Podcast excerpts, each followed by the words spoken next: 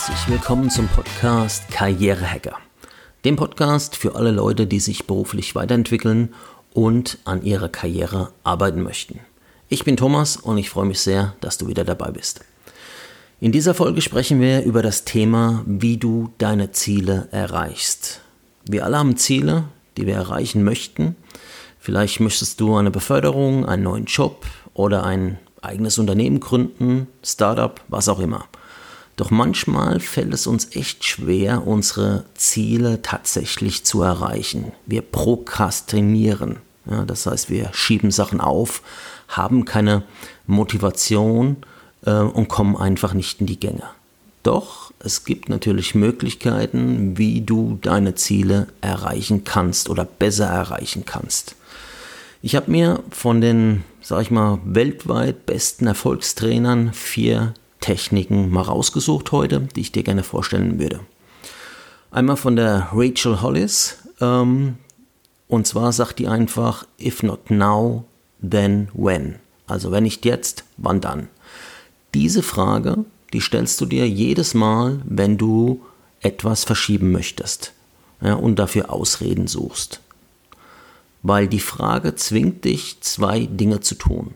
A, du überlegst, wann du denn bereit bist, dich zu äh, verpflichten für diese Aufgabe, also wenn du das machen möchtest. Und B, beurte beurteilst du automatisch, ob die Alternative, also das später, besser ist, als es jetzt einfach zu machen. Und meistens ist dann die Antwort, ich mach's, ich mach's lieber jetzt. Ja, also nochmal, if not now, then when. Wenn du gerade merkst, und das ist, da braucht man ein bisschen Übung, äh, ich habe keinen Bock, äh, ich glaube, ich mache das irgendwie morgen oder so, dann stelle wirklich ganz offen und laut die Frage, if not now, then when, wenn nicht jetzt, wann dann?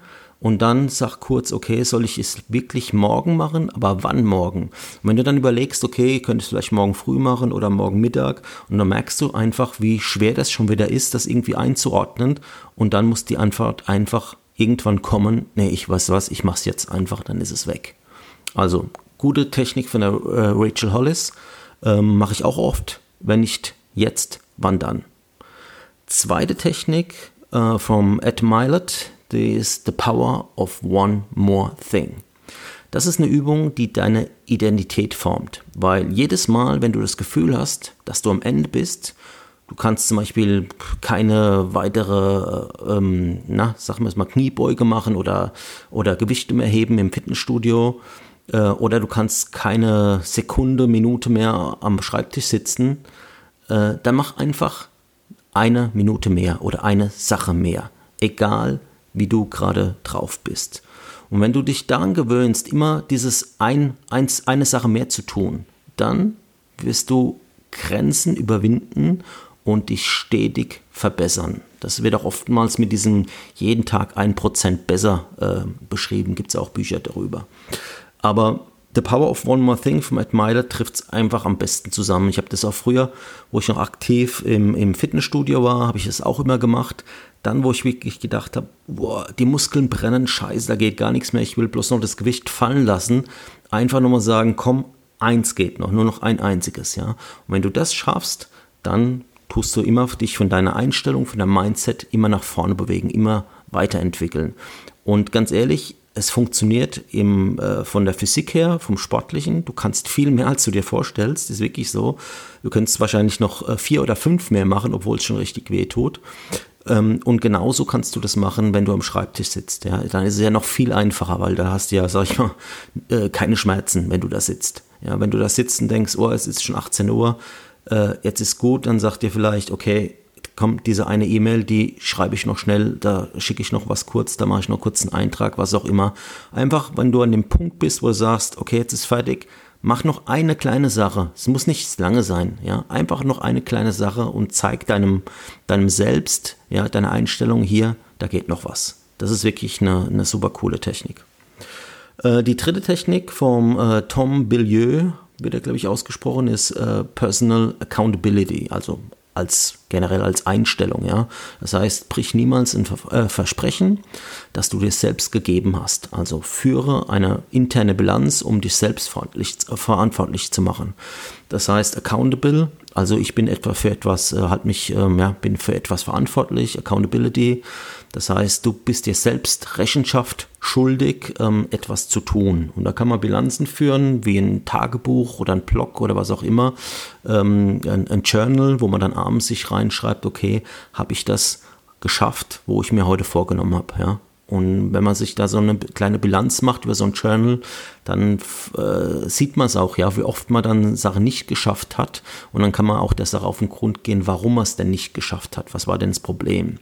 Das ist eine schöne Sache, die muss man natürlich auch wirklich aktiv tun und am besten, ja, um so eine Bilanz zu erzeugen, jeden Tag, damit man dann auch dadurch äh, Verbesserungen erzielen kann. Personal Accountability. Die vierte Technik ist uh, Where Focus Goes, Energy Flows von Tony Robbins. Ich glaube, den muss ich nicht vorstellen, den kennt jeder. Uh, das heißt, höre auf, drüber nachzudenken, was schief gehen könnte und konzentriere dich darauf, was gut gehen könnte. Stell dir die bestmöglichsten Ergebnisse vor und arbeite auf dieses Ergebnis hin. Ja? Where focus goes, energy flows.